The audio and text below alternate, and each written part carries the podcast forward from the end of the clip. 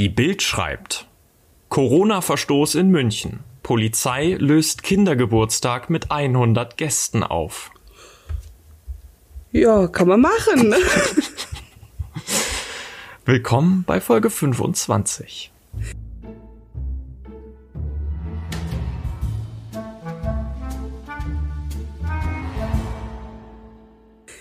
frage mich ja gerade, wie alt dieses Kind geworden ist, dass es 100 Gäste hatte. Mein Kind kriegt immer nur so viele Gäste, wie es alt wird. Vielleicht ist das Kind 100 Jahre alt geworden.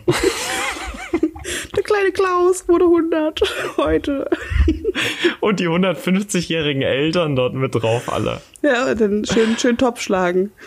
Oder der durfte sich zwei Gäste pro Jahr einladen. Dann ist er 50 geworden. Ist er 50 geworden? Uh. Aber Ich kann die, die, die ähm, Seite auch nicht öffnen und nicht nachgucken, weil ich den Adblock drin habe. Und da steht dann immer da, Sie können Bild ohne Adblock nicht lesen. Mi, mi, mi. Ja, und ich mache den halt nicht aus. Also nicht für die Bild. Also, sorry. Nee, Bei aller Liebe. das würde ich auch nicht machen. Was machen Ja. wir denn heute? Heute gibt's mal wieder True Crime. Und das ohne, dass wir eine, eine Apokalypse hatten. Jetzt werden einige von euch sagen, das ist Frevel. Und einige werden sagen, das ist gegen die Regeln, aber wir haben ja schon auf Den gesagt, Scheiterhaufen. wir halten uns nicht an Regeln. So hieß sogar die Folge. Ja. Grüße an Marcel. Warum Grüße an Marcel? Äh, weil er mal unsere ähm, Folgennamen, eine Bemerkung zu unseren Folgennamen Stimmt. gemacht hat. Haben wir eine bekommen? Nee, diesmal nicht. Schade. Schade. Ich möchte gerne wissen, wie, wie gut dieser Folgenname war. Mein Lieblingsfolgenname ist ja der Leichenkorb aus NRW. Der ist super. Das ja, da, dafür stehen wir. ja, Leichenkörper aus NRW. Die berühmten. Okay, aber wir spielen heute, äh, was heißt wir spielen, wir, wir, ähm, Wir spielen heute tot. Ja, eine Stunde lang. äh, nee, wir äh, haben True Crime. Wir haben Fälle heute vorbereitet. genau mal wieder True Crime Fälle. Wie gesagt, diesmal ohne eine vorhergegangene Apokalypse, dementsprechend ohne ein vorgegebenes Thema. Ähm, Bei ich, mir geht's um einen Axtmörder. oh, das ist schön. Ja, ich wollte was äh, bestialisch Brutales haben. Bei mir Nachdem geht's wir ähm, bei Black Stories so brutal waren letztes Mal. Stimmt. Bei mir geht's ähm, um einen Serienmörder und um den Fall, der so mein Einstieg in dieses ganze True Crime Thema war damals. Da habe ich vor Jahren eine Doku drüber gesehen. Und äh, die habe ich mir mehrmals auch angeguckt und den finde ich sehr interessant und der wurde auch noch nicht so häufig behandelt. Jetzt muss ich natürlich dazu sagen, es ist ein sehr großer Fall. Den kann ich so nicht wiedergeben. Aber ich kann ein bisschen etwas darüber erzählen. So. Und äh, zwar geht es um H.H. Holmes. Hast du von dem schon mal was gehört? Ähm, bisher noch nicht. Also ich kenne ein paar Homes, aber nicht den HH. Nicht den H.H., nur den, den anderen und seinen Bruder und Den die Schwester. SH und den MH und die EH. Nee, das ist der H.H. Holmes. Und Holmes gilt zuweilen als der erste Serienmörder der Vereinigten Staaten. Das stimmt so nicht, aber so wurde er lange ähm, propagiert. Und wie bei vielen Serienmördern lässt sich auch bei Holmes die genaue Zahl der Morde nicht mehr feststellen. Man schätzt die Zahl seiner Opfer zwischen einigen Dutzend und über 200. Holmes wurde 1861 in Gilmanton, New Hampshire geboren. Er studierte an der Universität Michigan Medizin und ließ sich 1886 in Chicago nieder, wo er als Arzt und Apotheker arbeitete. Im selben Jahr änderte er seinen Namen von Herman Webster Mudgett in Henry Howard Holmes. Ist auch voll der blöde Name eigentlich. Weiß ich nicht, warum Findest du? Henry Howard Holmes? Ja, HHH, ich finde das. Okay. Also Henry Howard passt jetzt nicht so gut zusammen, aber Henry Holmes klingt extrem cool. Oder Howard Holmes, Howard Holmes? das eher nicht, aber Henry Holmes klingt cool. Aber ich kann verstehen, Herman Webster Mudgett ist halt auch blö wirklich Ja. blöd auszusprechen. Ne? Herman Webster Holmes. Herman Webster Holmes. Herman Holmes. Herman Holmes, das klingt auch cool. Das klingt eigentlich cool. Also in, ab in die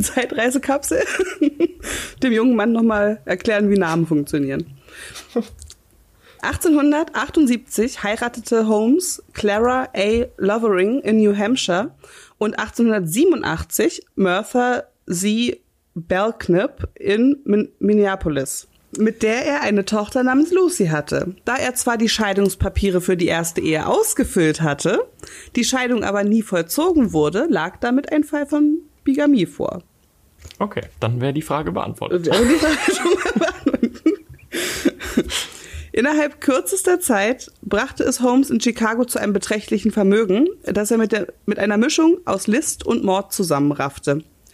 Dank seines Charmes verstand er es, die Witwe Mrs. Holton zu umgarnen und die Drogerie ihres verstorbenen Mannes an und sich die Drogerie ihres verstorbenen Mannes anzueignen, in der er vorher angestellt war. Mrs. Holton verreiste kurz nach Kalifornien, äh, kurz darauf nach Kalifornien. Sie kehrte nie wieder zurück. So weiß man halt nicht, was mit der passiert ist. Hm. Ähm, Vielleicht hat sie sich abgesetzt. Vielleicht hat sie sich abgesetzt, glaube ich nicht. Man weiß es halt nicht. Ähm, genau, und eben überhaupt dieses Vermögen in Chicago zu bekommen, ähm, hat er halt viel gemordet und ähm, die Skelette dann an, ähm, an Universitäten verkauft. Also auch ein schlauer Zug. In den nächsten Jahren heiratete Holmes eine Reihe junger Frauen, die alle bald darauf ihr Leben verloren. Übrigens hat er sich scheinbar nie scheiden lassen. Ah. Aber ich meine, wenn die, die das Leben verloren haben, dann muss er sich von denen ja auch nicht mehr scheiden lassen. Ja, eben. Also, ne? Ist Clever. ja auch clever. Hat man das, das Trennungsjahr auf jeden Fall schon mal dann sich gespart. Den Großteil seiner Taten führte Holmes im Zusammenhang mit einem von ihm errichteten Hotelgebäude in Chicago, The Castle genannt, durch.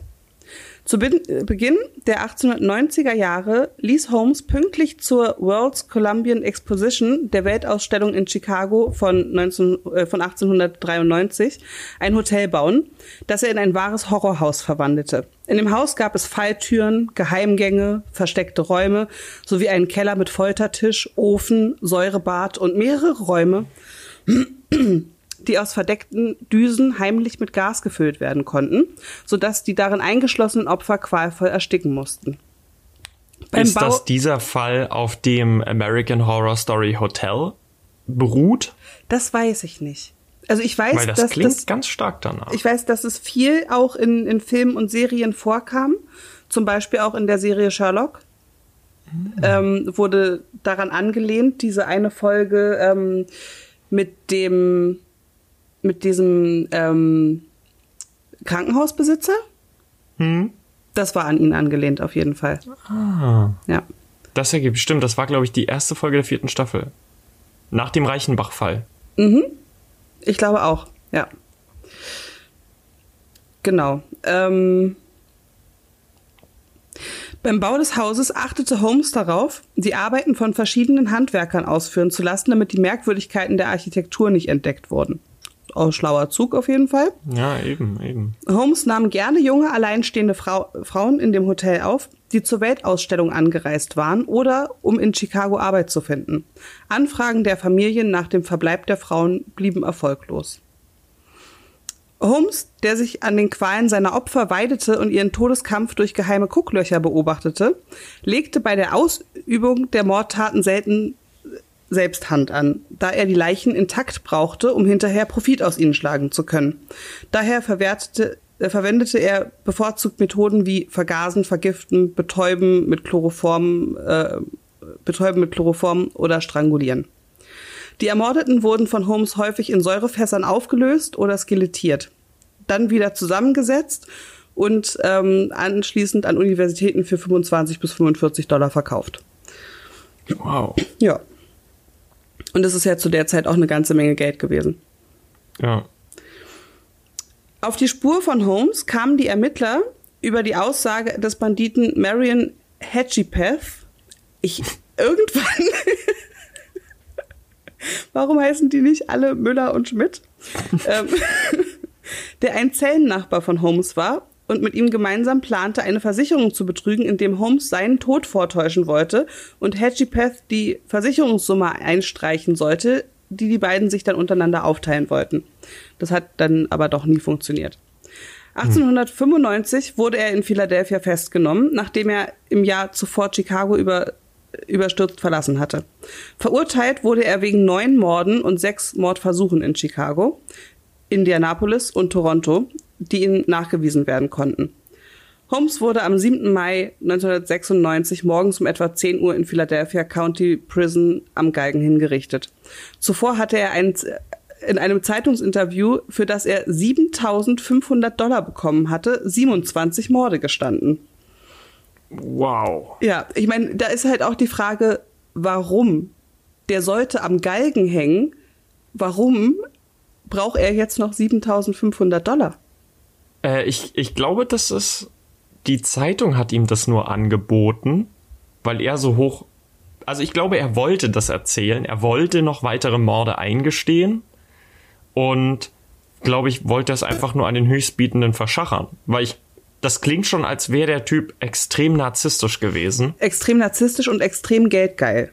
Ja, und das würde halt ins Profil passen. Ein Typ, der sich, der einfach sich nichts mehr aus Geld macht, weil er sich nichts mehr aus Geld machen kann, Ja. einfach trotzdem noch so eine horrende Summe einstreicht. Ja. Weil ich meine, verurteilt ist er eh. Das heißt, dass er die Morde gesteht, erleichtert jetzt sein Gewissen auch nicht. Aber er kann dann halt irgendwie noch mal eine krasse Story über sich erzählen und Ja, eben. ja, und wird gefeiert irgendwie.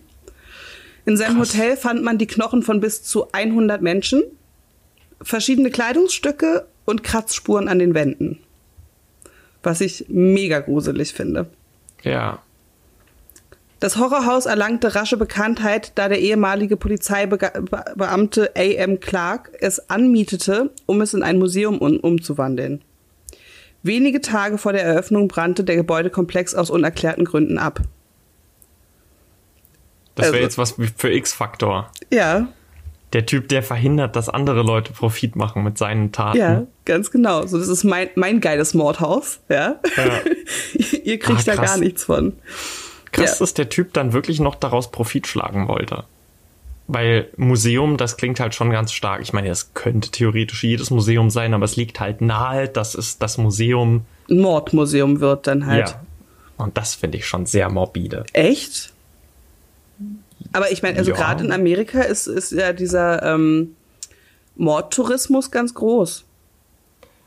Ja, schon, aber ich weiß nicht. Ich finde das trotzdem sehr. Ich weiß nicht, man sollte, da, da sind ein Haufen Menschen qualvoll gestorben, man sollte da keine Touri-Attraktion draus machen. Ich weiß, vielleicht sehe ich das nur so, aber. Ja, vielleicht bin ich da auch einfach nicht so. Also ich meine, die Toten juckt das wahrscheinlich eh nicht mehr, aber. Die juckt es wahrscheinlich nicht mehr so. Das Problem ist ja eher, dass der Mörder damit ein bisschen glorifiziert wird. Ja, eben, das, eben. Also das kann halt wirklich ein Problem sein. Die Frage ist immer, wie man denn sowas aufzieht. Und äh, was ich noch sehr interessant fand, war, dass äh, 2017 wurde Holmes exhumiert, da es Gerüchte gab, dass er der Hinrichtung entgangen war. Dabei wurde festgestellt, dass er sich nicht zersetzt hatte und sogar sein Schnurrbart noch intakt war. Poirot gefällt das. Ja. Poirot gibt einen Daumen nach oben. Ja, wie gesagt, die Ausmaße des Falls kann man nicht äh, so schnell erzählen, aber es gibt halt ganz tolle Dokument äh, Dokumentationen darüber, Ja. die ich auch nochmal in die äh, Show Notes verlinken werde, auf jeden Fall. Ähm, ich finde den Fall einfach unglaublich interessant und ich finde halt vor allen Dingen krass, dass es nur neun Morde gibt, die ihm ähm, wirklich nachgewiesen ähm, werden konnten. Ja. Auf der anderen Seite muss ich natürlich sagen, 100 Morde, die er potenziell begangen haben könnte und davon kann man ihm acht, äh, neun nachweisen.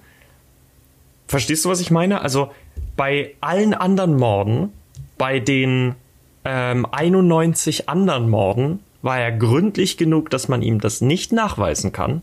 Aber bei diesen neun hat er, vielleicht waren das seine ersten Morde und er war da noch nicht so gründlich. Nee, das waren nicht seine ersten Morde, aber da waren solche Morde dabei, wie zum Beispiel, dass er ähm, das Skelettieren lernen wollte. Und Ah. er hat eine Frau ermordet, hat ihr die Haut abgezogen, hat dann einen, ich weiß nicht mehr, was der Mann von Beruf war, Präparator oder irgendwie sowas, eingeladen, um ihm das an dieser Leiche zu zeigen. Ah. Also, dass er andere Menschen mit denen in, in, äh, in Kontakt gebracht hat. Ja, ja. Ja, gut, dann. Was vielleicht ein bisschen dumm war. Und das vor allen Dingen, nachdem Ja. man dieses Haus so krass aufbaut mit irgendwelchen Falltüren.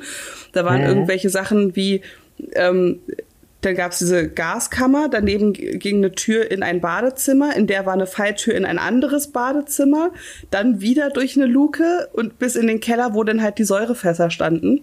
Also so, dass er durch dieses Hotel die Leichen unbemerkt einfach durchschleusen konnte.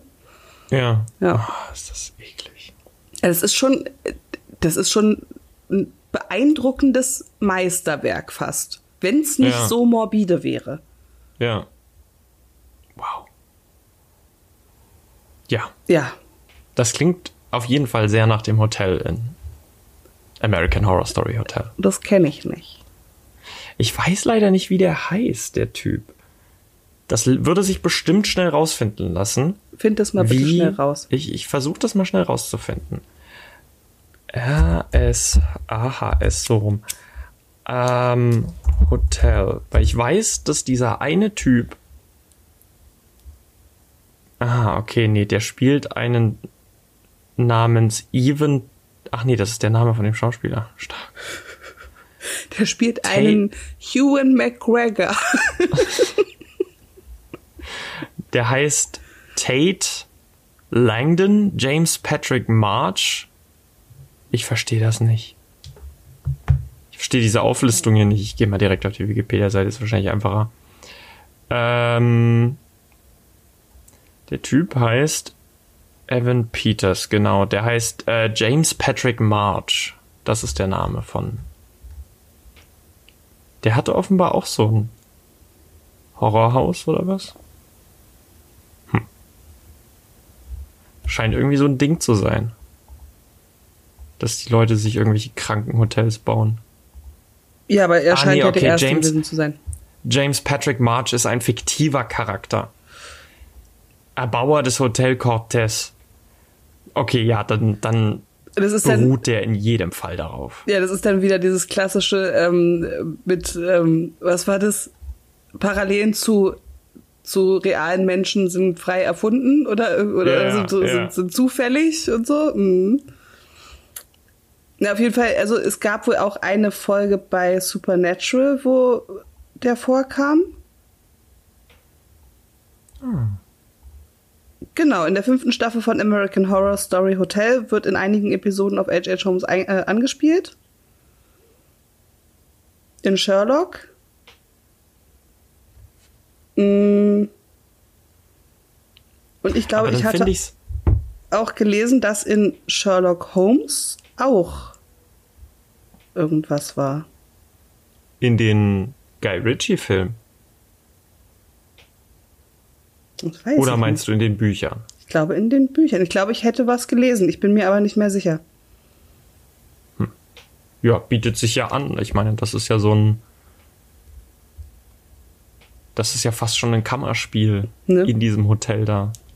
Sehr, sehr gruselig auf jeden Fall. Und wie gesagt, mein, ja, ich würde sagen, Einstieg in dieses ganze True Crime Genre und ich höre da ja wirklich viel und, und gucke da auch viel Dokus und so drüber. Aber ich glaube, das war so das Erste und was mich bis heute mit am meisten fasziniert hat, weil es einfach so krass aufgebaut ist. Ja. Und so, Ich meine, er baut sich das ja selbst. Er konstruiert sich das nach seinen. und es passiert einfach vor den Augen aller. Ja. So, jeder kann es sehen. Und Ja. er ist damit ja auch noch komplett erfolgreich. Ja. Krass. Eklig. Ja. Ja. Was hast du uns denn mitgebracht?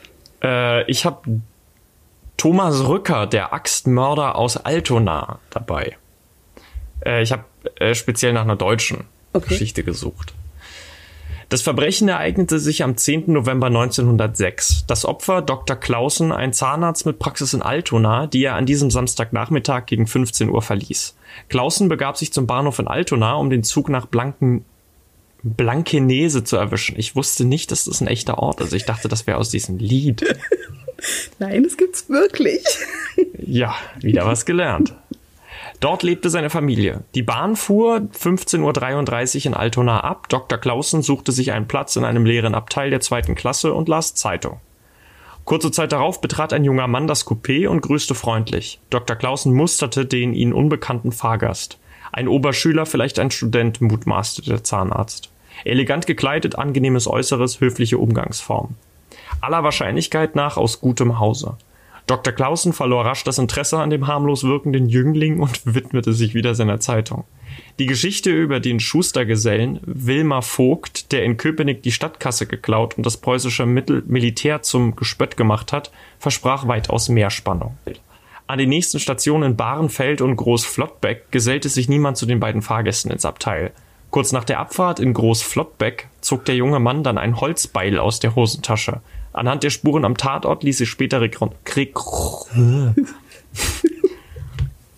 Anhand der Spuren am Tatort ließ sich später rekonstruieren, dass der nun folgende Angriff auf den Zahnarzt, der nach wie vor in der Zeitungslektüre vertieft war, ohne jegliche Vorwarnung geschehen sein musste.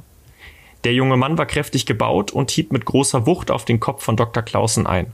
Er traf sein argloses Opfer insgesamt fünfmal und zertrümmerte ihm regelrecht den Schädel. Blut und Hirn spritzten in weitem Bogen herum. Dr. Clausen war auf der Stelle tot und fiel von seinem Polstersitz. Der Täter schlug wie von Sinnen immer noch auf ihn ein. Als er endlich von seinem Opfer abgelassen, durchsuchte er dessen Taschen. Er raubte dem Toten den Geldbeutel, die goldene Taschenuhr samt Kette, eine Handtasche und mehrere Schlüssel. In diesem Moment ertönte die Signalpfeife des Zuges. Der nächste, das nächste Ziel, Klein Flottbeck, war erreicht. Der Täter stürmte sofort aus dem Zug. Am Ausgang des Bahnsteiges musste er die Sperre passieren, an welcher der Billetschaffner die Tickets kontrollierte. Der von oben bis unten mit Blut besudelte Jung Anzug. Der von oben bis unten mit Blut besudelte Anzug des Jünglings blieb nicht unbemerkt. Der Kontrolleur wollte wissen, was passiert sei.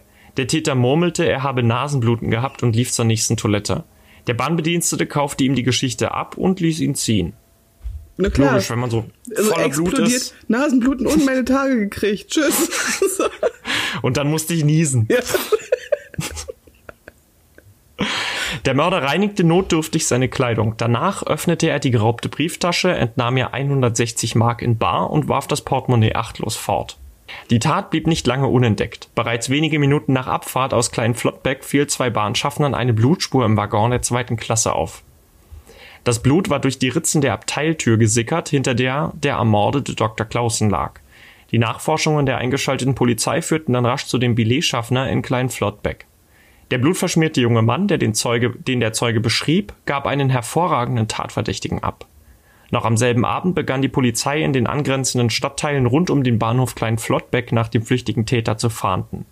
Schutzbeamte gingen durch die Straßen und informierten die Bevölkerung. Sie hängten feuerrote Plakate auf, die nicht zu übersehen waren. Die Aushänge schilderten den Raubmord in den wesentlichen Details und lieferten eine ausführliche Beschreibung des mutmaßlichen Mörders. Der Polizeipräsident hatte zur Ergreifung des Täters eine hohe Belohnung von 2000 Mark ausgesetzt. Keine drei Tage später führte die konzentrierte Aktion der Polizei zum Erfolg. Am Dienstag, den 13. November, erschien gegen 6 Uhr morgens Polizeiinspektor Engel mit drei Schutzpolizisten vor einem Wohnhaus in Altona. Die Beamten sprachen mit den Eigentümern, dem Ehepaar Kossmann. Sie hatten ein Zimmer an einen jungen Mann untervermietet, der seit drei Wochen arbeitslos war. Der 17-jährige Thomas Rücker galt als dringend tatverdächtig. Zeugenaussagen hatten auf seine Spur geführt. Der junge Mann war dabei beobachtet worden, wie er in den vergangenen Tagen nach dem Mord ungewöhnlich viel Geld ausgegeben hatte. Zudem stimmte sein Äußeres mit der Tatbeschreibung überein. Thomas Rücker schlief noch, als die Vermieter die Beamten in sein Zimmer führten. Die Polizisten nahmen den jungen Mann sofort in Gewahrsam und brachten ihn auf die Polizeiwache. Anfänglich leugnete Röckner noch, mit, de mit dem Verbrechen in Verbindung zu stehen. Doch die Beamten hatten verschiedene Indizien in seinem Zimmer gesichert, in denen sie, mit denen sie ihn nun konfrontierten. Ein blutbefleckter Anzug, Blutstropfen auf seinem Schulterumhang und einer Krawattennadel. Und schließlich die goldene Taschenuhr von Dr. Clausen, die Rücker in seinem Sofa versteckt hatte. Thomas Rücker hielt dem Druck nicht stand und legte ein Geständnis ab. Ja, er sei der Mörder des Zahnarztes Dr. Clausen. Aber die Erklärung, die er für sein Verbrechen lieferte, ließ selbst die altgedienten Polizisten ungläubig staunen. Die Hintergründe seiner Tat belegten mal wieder die simple Erkenntnis, der Mensch ist selbst ein großes Rätsel. Ein weiteres Detail offenbart, wie abstrus die Denkweise des Täters war. Thomas Rücker hatte sich also den Plan zurechtgelegt, in Altona ein Billet zweiter Klasse zu lösen und dort auf dem Bahnhof nach dem geeigneten Opfer Ausschau zu halten. Nun kostete das Ticket jedoch eine Mark. Eine Mark, die er nicht besaß. Schwarzfahren war damals praktisch nicht möglich, weil die gültigen Fahrausweise seinerzeit noch bei Betreten des Bahngleises von einem Schaffner überprüft wurden. Rücker lieh sich den fraglichen Betrag bei seiner Vermieterin. Das war also die Logik des Thomas Rücker. Sich Geld für Lebensmittel zu borgen, wenn man hungerte, Schande. Auf Pump einen Raubmord vorzufinanzieren, vernünftige Kreditpolitik. Die Berichte über den Fall geben leider nicht genug her, um beurteilen zu können, warum Thomas Rücker sich überhaupt in die Notlage manövriert hatte. War er schlicht zu faul? Zu ungeschickt? Zu antriebslos? Zu mutlos? Seine Arbeitgeber wie Bernd hielten ihn für lümmelhaft und bummelig.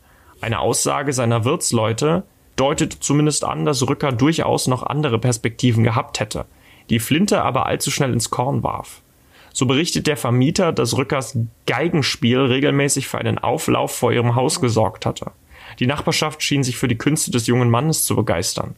Rücker hatte als Kind eine Musikausbildung genossen, der Vater hatte ihm eine hochwertige Geige geschenkt. Der Richter befragte den Angeklagten, ob er nicht mal in Erwägung gezogen habe, mit Geigenunterricht seinen Lebensunterhalt zu bestreiten, wenn er darin so gut gewesen sei. Doch er habe sich durchaus mit dem Gedanken befasst, antwortete Rücker aber beim Denken war es geblieben. Rücker hatte nie ernsthaft versucht, den Plan in die Tat umzusetzen. Er hatte mal ein paar selbstverfasste Gedichte an Zeitungen in Altona und Hamburg verschickt. Als ihm niemand seine Kunst bezahlen wollte, hörte er gleich damit auf. Mit Kunst schließlich kein Geld verdienen, so das erbitterte Fazit. Am äh, 19. Januar 1907 ging der Fall in Altona vors Gericht. Der Angeklagte war noch nicht volljährig. Eine Verhandlung vor Geschworenen war deshalb nicht möglich. Der Richter hielt Rickers, der Richter hielt Rückers Auslassungen zu seinem Tatmotiv für äußerst unbefriedigend. Er bestellte mehrere medizinische Gutachter ein. Sie sollten feststellen, ob der Junge überhaupt zurechnungsfähig war. Möglicherweise war Rücker ja geistig krank und sein Verhalten so zu erklären. Die Ärzte fanden in Rückers Krankengeschichte einige Auffälligkeiten. Er hatte bereits als Kind regelmäßig unter Kopfschmerzen gelitten und neigte zu unkontrolli unkontrollierten Krämpfen. Er äußerte, dass er vor allen Dingen auf Geräusche sehr empfindlich reagiere, häufig mit Schlaflosigkeit zu kämpfen habe und praktisch jede Nacht von schweren Albträumen geplagt werde. Letzteres habe sich nach dem Mord noch verstärkt. Für die Sachverständigen reichten die Symptome aber nicht aus, um, darauf, um daraus eine ernsthafte psychische Erkrankung abzuleiten. Thomas Rücker hatte den Mord aus freiem Entschluss begangen und war somit juristisch gesehen voll schuldfähig. Der Richter verurteilte den Angeklagten daraufhin zur Höchststrafe für jugendliche Straftäter. 15 Jahre Gefängnis. Das ist aber nicht so viel, oder? Für die Zeit? Nö, aber ich weiß es nicht. Wann war das? 1906? Sieben war die Verurteilung. Ja, aber das ist ja da hätte ich, da hätte ich auf jeden Fall krassere Strafen erwartet. Echt? Ja. Ich weiß nicht, ob das. Na, damals für, wurden Menschen noch gehangen. Ja, gut, das stimmt. Das stimmt. Oder? In Deutschland doch auch. Doch die Todesstrafe gab es hier ja auch noch ganz schön lange. Ja, also auf jeden Fall noch bis. Ich glaube, offiziell wurde sie in der DDR nicht mehr angewandt. Aber es gab sie Aber noch, ne? Ich glaube, es gab sie noch. Ja. Deswegen finde ich das schon krass. Wie alt war der jetzt? 15. Oh, nee, 15 Jahre alt war, 15 Jahre war sein Gefängnisaufenthalt. Der Typ war das, Moment. Der war, ja, stark. Verdammt. 17-Jährige. Ja. Ich finde mit 17 ich meine, ein Jahr später, ne, wäre ja. Vielleicht war es aber auch 21 damals. Ja, das stimmt. Wer weiß. Wer weiß es. Am, am besten finde ich ja, er zog das Beil aus seiner Hosentasche. Weil er entweder eine große Hosentasche hatte oder weil er das Beil immer dabei hatte? Also klitzekleines Beilchen in der Hosentasche. So, ne? Ich weiß nicht, wie groß so ein. Also ich meine, ich würde behaupten, so ein Beil ist bestimmt so groß wie unser Mikrofon. Ja. Wenn du große Taschen hast, dann geht das da bestimmt rein. Also ich würde auf jeden Fall die Größe des Mikrofons würde ich in meine Tasche bekommen. Nicht in meine Hosentasche, aber in meine Jackentasche. Ja, und dann hat er wahrscheinlich auch noch, damals hat man weite Mäntel getragen, lange Mäntel Ja. vor allen Dingen.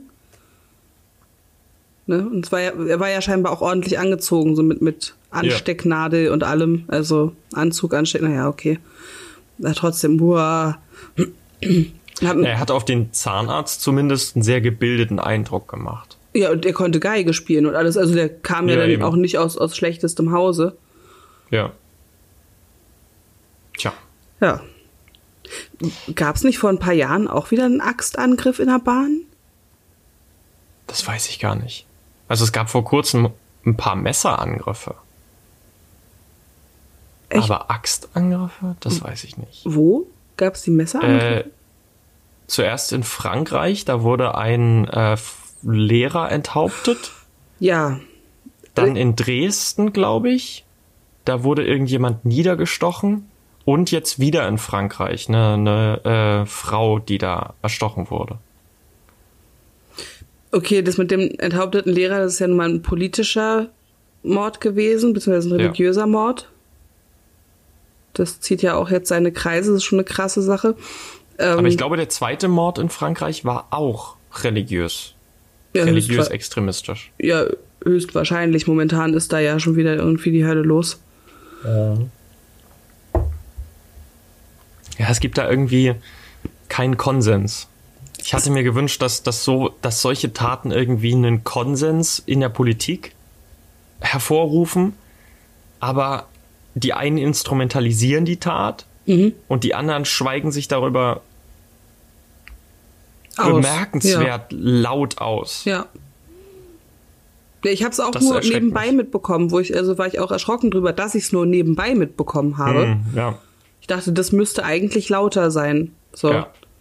Aber den, den großen Aufschrei gab's nicht, weil wer sollte den großen Aufschrei machen? Die Rechten, die das instrumentalisieren oder die Linken, die dazu schweigen? ja. Es gab halt irgendwie, also es gab ja in der, die, die CDU und die, ich glaube, die Grünen auch, die dann die Schweigeminute da, da gab's eine vor der französischen Botschaft, glaube ich.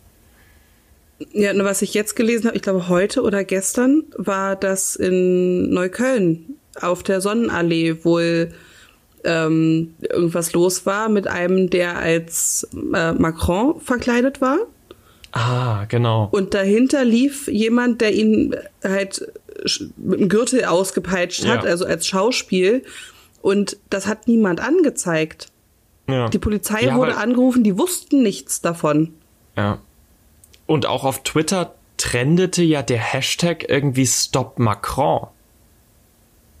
Und ich verstehe nicht, wieso das jetzt auf einmal, wieso so eine Tat auf einmal dieses Ergebnis nach sich zieht.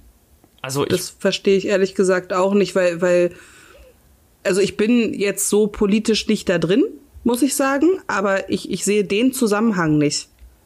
Es war Nee, ja eben. nicht Er Macron. hatte sich halt nur eben. Aber Macron hatte sich halt im, im Nachhinein dann ebenfalls für, für Presse- und Meinungsfreiheit ausgesprochen. ja, Und das ist jetzt scheinbar das Ergebnis davon. Also und das sollen wir das lieber nicht. und das twittern wir, dass wir nicht keine Meinungsfreiheit haben wollen. Hä? Ja gut, aber, aber das ist ja dieses, dieses Paradoxon, das gibt's ja äh, gerade derzeit ja auch in Ja. ganz, ganz vielen Bereichen, wo es immer heißt, ihr dürft nicht darüber reden. Und dann auf einmal, äh, wir sind doch die großen, selbsternannten Verfechter der Meinungsfreiheit. Ja. Wie passt das denn zusammen? Ja, Naja. man weiß es nicht. Die Welt dreht gerade durch. Die Welt dreht durch. Ja, jetzt sitzen wir gerade im zweiten Lockdown. Eigentlich wollen wir über sowas ja gar nicht reden hier. Nee, stimmt, das ist auch das erste Mal, dass wir Was Politisches sagen, überhaupt. Ja. Naja, gut, das, das, wir hatten ja über, über Trump mal kurz gesprochen. Ja, da haben wir Witze drüber gemacht. Ja.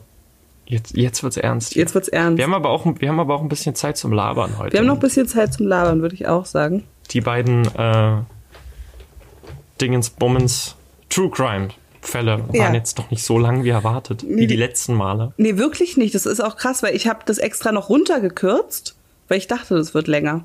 Ja, Dito. Dito. Mhm. Super. Das war der Fehler. Ich dachte, so, Ja gut, die letzten Male mussten wir zum Ende kommen. Diesmal versuche ich es ein bisschen Stimmt. kürzer zu machen. Wow, wir hatten ja auch mal eine Folge aufgenommen, die ging, ich glaube, knapp anderthalb Stunden. Mhm. Die wir dann auch brutalst runterbrechen mussten. Ja, Was mir so leid tat, weil da waren so viele gute Momente dabei. die kannst du Aber hier die besten- ranschneiden. Das habe ich äh, in der letzten Folge jetzt gemacht mit Xenia, mit der ähm, Black Stories Folge. Wir hatten ja äh, ein, ein Psychologie-Fakt. Mhm. Nee, ein Physiologie? Nee, es war ein Psychologie-Fakt. Das mit den Freunden, mit den 30. Nee, ach, ich weiß es gar nicht mehr, was es für ein Fakt war. Xenia hatte irgendwas vorgelesen. Aber es gab halt irgendwann dazwischen dann diese, diesen Moment, als ich mir den Arm irgendwo eingehauen habe und so geschrien habe und du dann dieses Michael Jackson Ja. Ding und das habe ich hinten dran geschnitten. Sehr das ist jetzt hinten. Ich fand das viel schöner. Das habe ich extra, als es kam, rausgeschnitten und direkt ans Ende gepackt, damit ich weiß, damit Das ist viel besser als Xenias lamer Fact. Na, äh, zu ihrer Verteidigung, das war ja mein Fact, den sie vorgelesen hatte. ja, Ich kenne den Fact schon gar nicht mehr. ich auch nicht. Ich weiß schon, ich habe ich hab ihr nicht zugehört. Ich, ich habe den Fact rausgesucht und ich weiß es nicht mehr. Das sagt einiges über diesen Fact aus. So, Vielleicht finden wir dieses Mal zum Ende der Folge ein cooleres Thema. ich hoffe das. Müssen auf jeden Fall jetzt irgendwo wieder einsteigen, damit du auch im Schnitt nicht so einen harten Cut drin hast. Ach nö, nö, das lasse ich drin. Das Gespräch über die Folgen finde ich Okay. ganz Gut. schönes, schönes, schöne Background-Information für die Zuschauer, Zuhörer, nicht Zuschauer. Ich sage immer Zuschauer. Ja. Sind ja auch unsere Zuschauer. Die können ja, Ja. mal auch unser Auf- Profilbild die ganze Zeit angucken, während sie uns hören. Das stimmt. Das ist komisch, nämlich bei Apple wird das Profilbild angezeigt und bei Spotify wird das Thumbnail der Folge angezeigt. Ja. Das finde ich ein bisschen schade, weil die die ähm, Thumbnails halt nicht anzeigen, sondern immer nur das Profilbild. Mhm. Wird bei Apple Nee. gar kein Profilbild angezeigt? Doch, nur das Profilbild. Äh, ich meine, gar kein, kein Thumbnail angezeigt? Nee.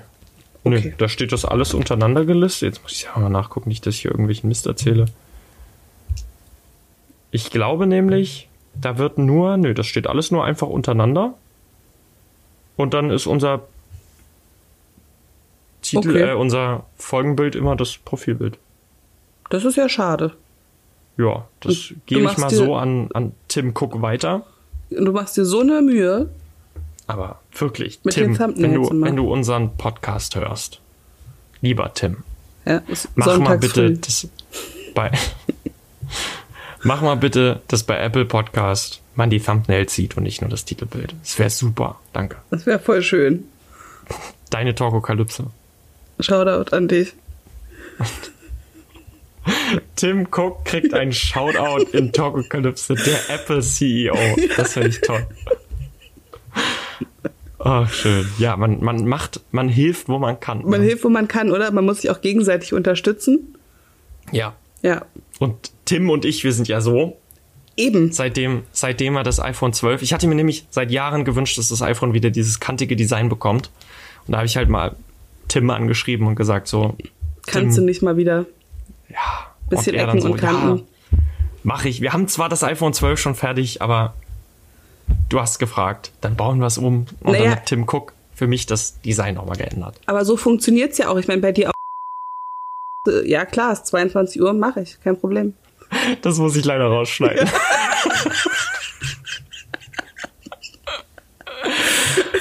Ah. Aber den Lacher behalte ich. Den Lacher behalte ich drin und schneide ihn am Ende Okay. des Gags, dann schließt. Mal gucken, ob Cleo das auffällt. Warum hast du da gelacht? Das war überhaupt nicht lustig. Das wäre ja der, das wäre die schlimmste Art von Kommentaren, die man bekommen könnte, wenn wir uns so abmühen. Beide total geschafft. Was haben wir jetzt? 22.19 Uhr. ja, Und am Ende der Kräfte und dann sagt jemand, ja, ihr seid nicht witzig. ihr seid halt auch krass nicht lustig, ja. Das wäre, das wäre, das wäre ärgerlich. Das wäre super ärgerlich. Ich bin. Ähm, Ja. Apropos äh, Shoutout, sorry. Was wolltest du? Nee, alles gut, erzähl. Okay, ich wollte nur noch sagen, falls ihr mal einen Shoutout in unserer Folge haben wollt im Podcast, dann schreibt uns einfach auf @tokokalypse auf Instagram irgendwas. Wir sind so verzweifelt, wir lesen einfach alles vor, was ihr schreibt. Ja. Also, Außer es sind er. Hitlerwitze. die müssen wir leider rausschneiden. Wir lesen sie vor, aber wir schneiden sie leider raus. Schade für euch. Das ist übrigens, ne, wir können ja mal so ein bisschen Hintergrund zu unserem, zu unserem Podcast auch liefern. Das ist ja quasi unsere Qualitätskontrolle, ne? Wir Ja. machen Hitlerwitze und die werden dann rausgeschnitten. Und das ist, Ja. wie, wie ordentlich hörst du den Podcast durch? Ja, wenn irgendwo ein Hitlerwitz drin bleiben würde. Es gab ja mal einen. Wir hatten ja einen. Ich weiß aber nicht mehr, wann der kam und worum es ging. Aber einmal haben wir einen Hitlerwitz drin gelassen. Echt? Ja. Aber ich weiß nicht mehr genau wann. Hast du wahrscheinlich geschlafen beim Schneiden? Wahrscheinlich, ja. es gibt auch immer irgendwie, es gibt auch immer in jeder Folge diesen einen Fehler, den ich erst beim zweiten Mal hören Ja. wahrnehme. Und irgendwas fehlt dazwischen. Und das fällt mir einfach nicht auf bis zum zweiten Mal hören. Und dann denke ich mir so, fuck. Aber ich finde das überhaupt nicht schlimm. Also vor allen Dingen, nachdem ich ja wirklich viele Podcasts höre und merke, das geht allen so. Okay. Überall mal. Aber wir haben ja den Anspruch, der Beste zu sein. Das, das darf uns nicht passieren. Wir sind der beste Podcast. Aber da müssen wir ja aufhören. Ach so, stimmt, der Beste. Wir sind nicht der populärste, aber Nicht der, beste Podcast. bisher noch nicht der, der einflussreichste und erfolgreichste. Und deswegen Leider. dürfen wir noch ein bisschen. Meine Kamera ist ausgegangen. Ich habe es auch gerade gesehen. Ich dachte, das ist wieder. Ja, Corneas Kamera ist aus. Schön. Das, diese Folge steht unter einem denkbar schlechten Stern. ja, warte, ich, ich mach mal ganz kurz. Geht's es jetzt wieder? Nee. Nee. Ja, Jetzt. doch. Was hast du gemacht? Ich habe dreimal auf die Kamera gedrückt. Ah, ja, Ja, offenbar. kann man mal machen. Wie telefonierst du? Wie, wie ich telefoniere. Also, wo, womit nimmst du auf? Auf dem Laptop? Auf dem Laptop, ja. Okay. Keine Ahnung, wieso. Wie man telefonierst du mit dem Telefon am Ohr?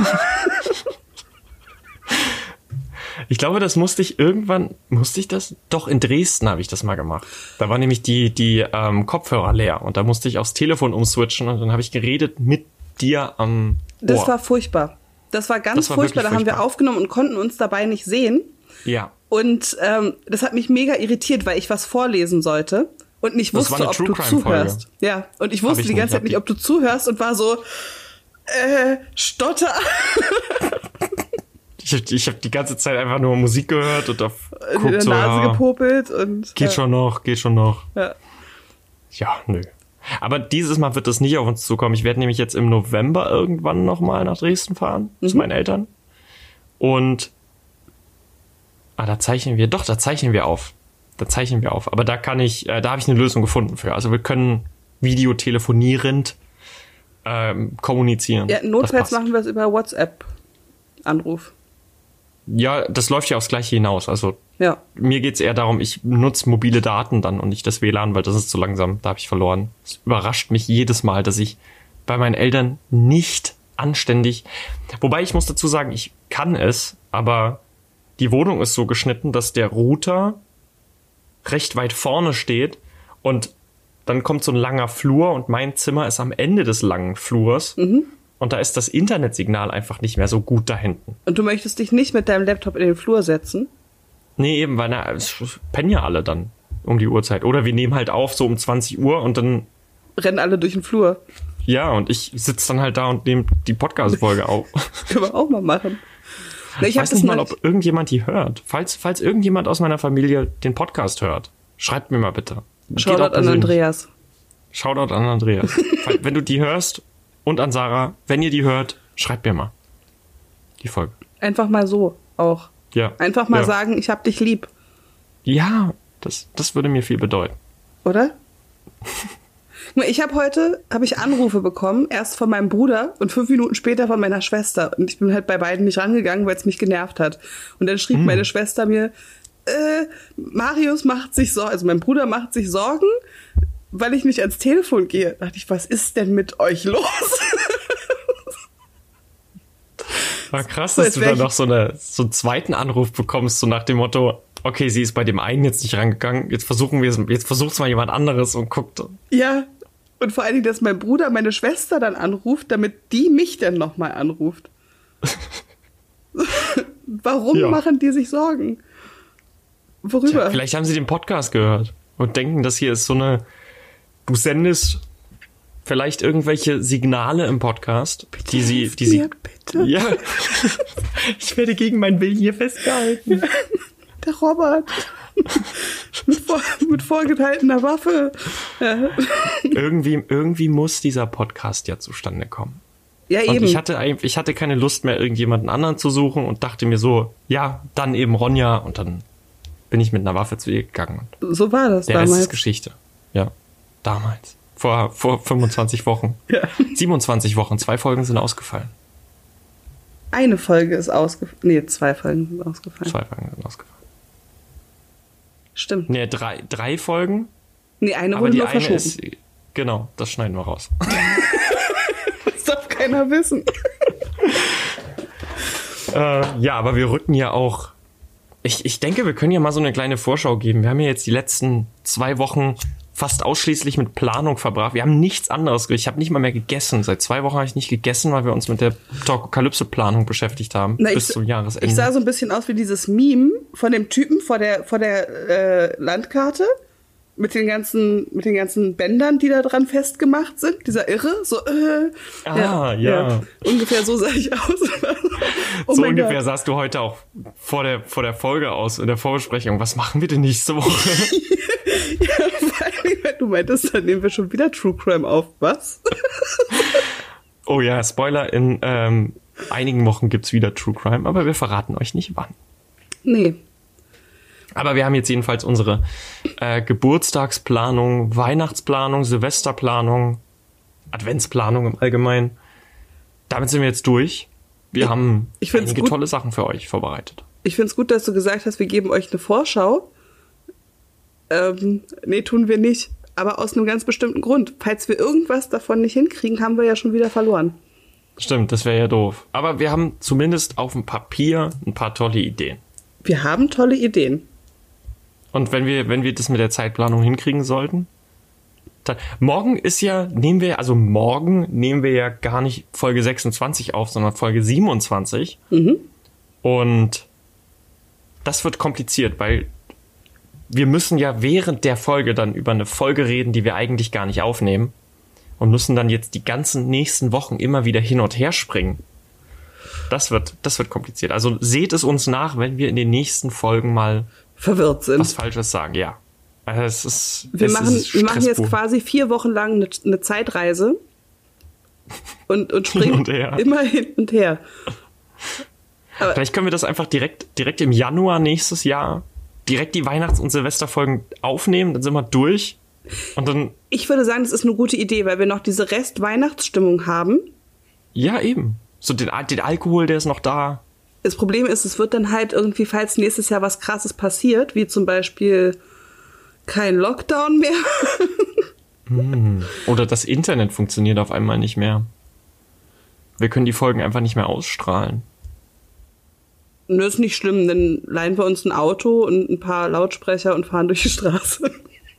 Oder wir brennen sie einfach auf CD. Und verkaufen die aus dem, ähm, aus dem Kofferraum. Ja, na, perfekt. Dann haben wir auch einen Notfallplan dafür. Cool. Ich habe noch einen alten Kassettenrekorder irgendwo. Können wir noch Bänder aufnehmen. perfekt. perfekt. Stimmt, darüber habe ich gar nicht nachgedacht. Ja, also wenn, wenn alles hart auf hart kommt, wenn äh, Stromausfall und Internetausfall ist. Internetausfall, dann müssen wir uns live vorm Reichstag treffen. Dann machen wir den Podcast vorm Reichstag. Nee, nicht vom Reichstag, weil wir dann mit Da den, werden wahrscheinlich alle hin, ne? da gehen alle hin und wir stehen schon wieder mit den falschen Seite an Seite. Stimmt. Ich stelle mich nicht vor ein Gebäude, wo, wo solche Leute stehen. Ja, das stimmt. Dann lieber, was ist eine coole Location, wo definitiv hier dieser dieser alte Russenfriedhof. Treptower Park. Ja, genau. Da sind doch oder Mauerpark. Der wird abgerissen, oder? Echt? Glaube.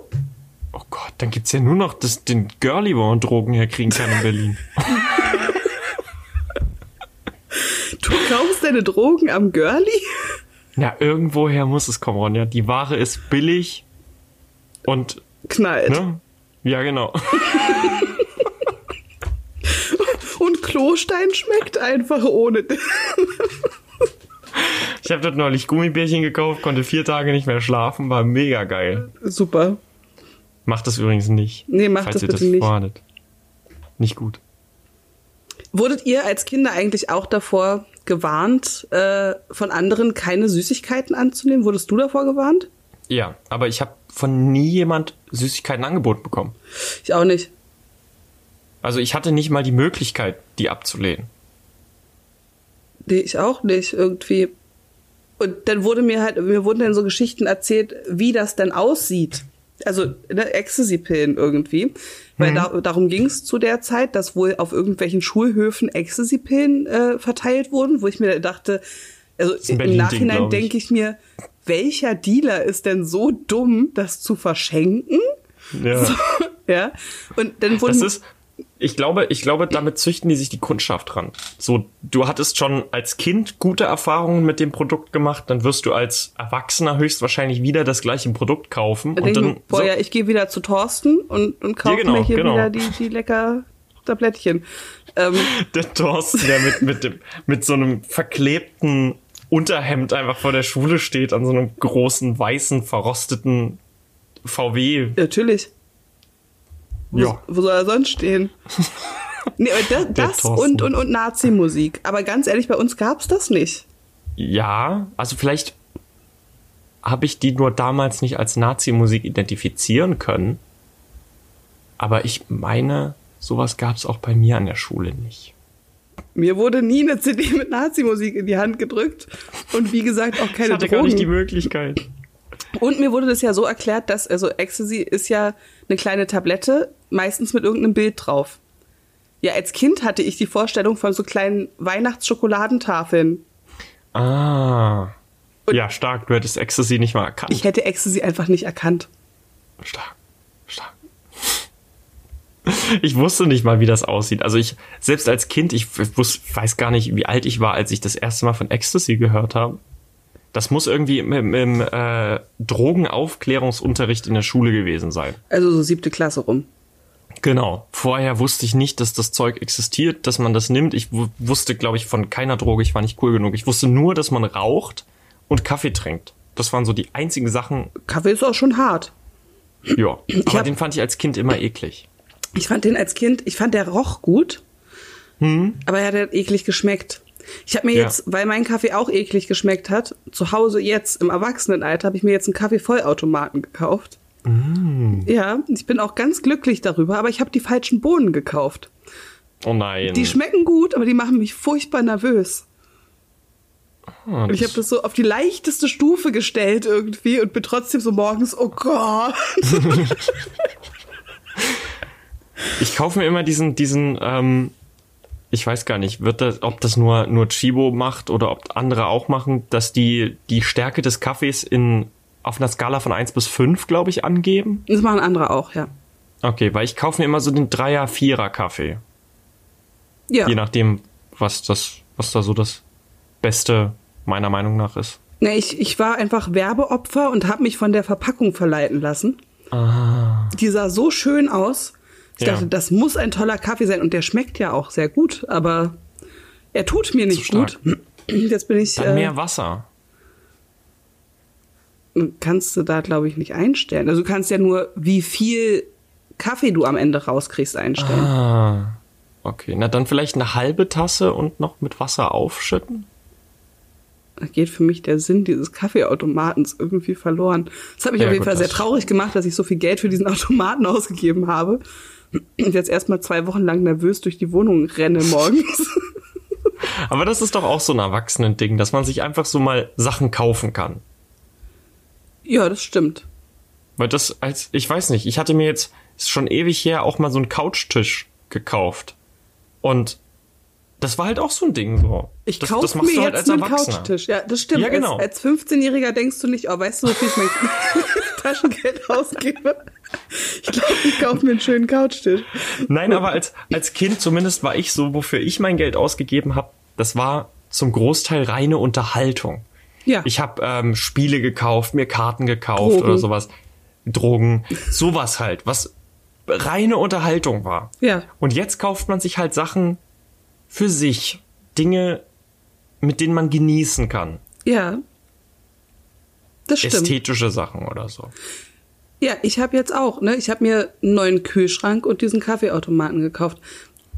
Den Kaffeeautomaten finde ich jetzt nicht ästhetisch und ich habe, glaube ich, nicht mal eine Woche bevor ich den gekauft habe, noch lautstark darüber gemeckert, dass ich mir niemals so einen riesen Trumm anschaffen werde.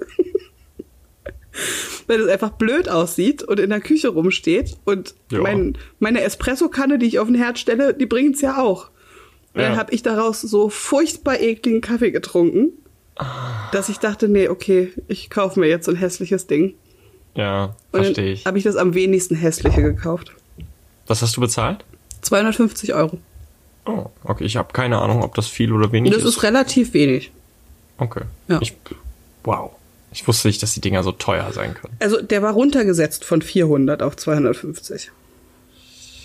Und der Alter. war trotzdem noch günstig. Also auch mit Krass. 400 war der noch günstig. Du kannst auch so um die 1000 Euro dafür ausgeben. Oder Wow. mehr. Also Ja. Couchtisch oder Kaffeevollautomat? Na gut, der Couchtisch hat 60 Euro gekostet, glaube ich. 64 oder sowas. Ja, das geht. Das, das ist wenig. Also im Vergleich zur Kaffeevollautomaten. Aber mein Couchtisch macht keinen Kaffee. Nee. So, der Punkt geht an dich. Ich habe ja häkeln gelernt jetzt vor ein paar Ja. Wochen und habe einfach mal angefangen, um meine Wolle loszuwerden und habe die hässlichste Häkeldecke aller Zeiten gehäkelt. Und aber ich meine, ich wollte ja die Wolle loswerden und das ist natürlich Wolle, bei der ich mir denke, die werde ich nicht für irgendwas anderes gebrauchen, weil sie hässlich ist. Ja. Und habe daraus eine riesige Häkeldecke gemacht. Und während des Häkelns dachte ich so, hm, diese Decke verschenke ich einfach an die Person, die mich dieses Jahr am meisten genervt hat. Und dann dachte ich, nein, das ist mir zu schade, ich behalte sie. Ja, da ist ja auch Arbeit reingeflossen. Da ist furchtbar viel Arbeit reingeflossen. Wie lange braucht man für so eine Häkeldecke? Ja, waren schon ein paar Wochen. Oh, das dauert mir zu lange. Das. Oh. Ich würde ja gerne irgendwie sowas machen. Irgendwie häkeln können oder Ja, man kann ja mit kleineren Sachen anfangen. malen. Ja, aber so bin ich nicht. Ich, das, ich übe an einem T-Shirt, indem ich ein T-Shirt häkle. Macht man sowas? Ich weiß es nicht. T-Shirt häkelt man nicht, nee. Eher selten. Nein, mal, ich meine Klamotten im Allgemeinen. Mein schönes neues Häkel-T-Shirt. Nein. Ich meine Klamotten im Allgemeinen. Doch, kann man Socken? häkeln. Häkelt man Socken? Man häkelt Socken. Es gibt so Häkelhausschuhe auf jeden Fall. Socken werden eher gestrickt. Oder? Okay. Was ist Häkeln nochmal? Häkeln ist das mit dem Haken. Ah. Und Stricken ja, ist das mit den zwei Nadeln. Ja. Und dann gibt's noch Klöppeln. Da kann man Spitze, ja, kann man klöppeln. Okay. Ja. Okay, cool. Ja, dann. Das kann ich noch Da nicht. ich- Das lerne ich wahrscheinlich nächstes Ah. Jahr. Ja. Meine, Dann meine du- einzige Investition hat aber was mit dem Häkeln zu tun, die ich dieses Jahr noch tätige. Und zwar kaufe ich mir einen Ohrensessel, Ah, stilecht. damit ich mich da reinsetzen kann und häkeln kann. Ach, cool. Apropos Stil. Ähm, die Fotos, die du gemacht hast für mit, mit, den, ähm, mit den Witzen drauf, Ja. die sehen extrem cool aus. Dankeschön. Und ich guck, guck mir das so an und dachte mir so am Anfang, oh Gott, unser Instagram-Kanal sieht nicht cool genug aus für diese Fotos. Weil wir haben davor irgendwie so, wir haben ja nur so, so, so, wir müssen echt mal an unserem Instagram arbeiten. Wir machen das jetzt so weiter. Aber wir, wir, wir sitzen ja schon dran. Ja. Nice. Was war, was war deine, deine Lieblingsfolge jetzt von den letzten Folgen, die wir hatten? Ohne Gäste? Ohne Gäste. Und das wüsste ich ehrlich gesagt. Ich weiß, dass wir irgendwann mal noch eine Wer wird Millionär-Folge hatten. Ich glaube, ich fand die Harry Potter Folge mit am besten. Die Trivial Pursuit Folgen finde ich ex fand ich bisher alle drei ziemlich cool oder vier, was wir da bisher haben. Ne? Das Also macht das- schon auch Spaß. Ja, das macht echt Spaß. Wir sind jetzt leider schon am Ende unserer Folge angelangt, die eigentlich als äh, True Crime Folge ge angefangen hat und dann sich zu einer, zu einer, zu einem Laber-Podcast entwickelt hat. Ein, ein True Crime Laber-Podcast heute. Falls ihr heute Geburtstag haben solltet, dann alles Gute. Einen schönen Ansonsten, ja, ansonsten wünschen wir euch natürlich, aus, wenn ihr keinen Geburtstag habt, einen schönen guten Morgen, schönen guten Mittag, schönen guten Abend und viel Spaß im Sandsturm.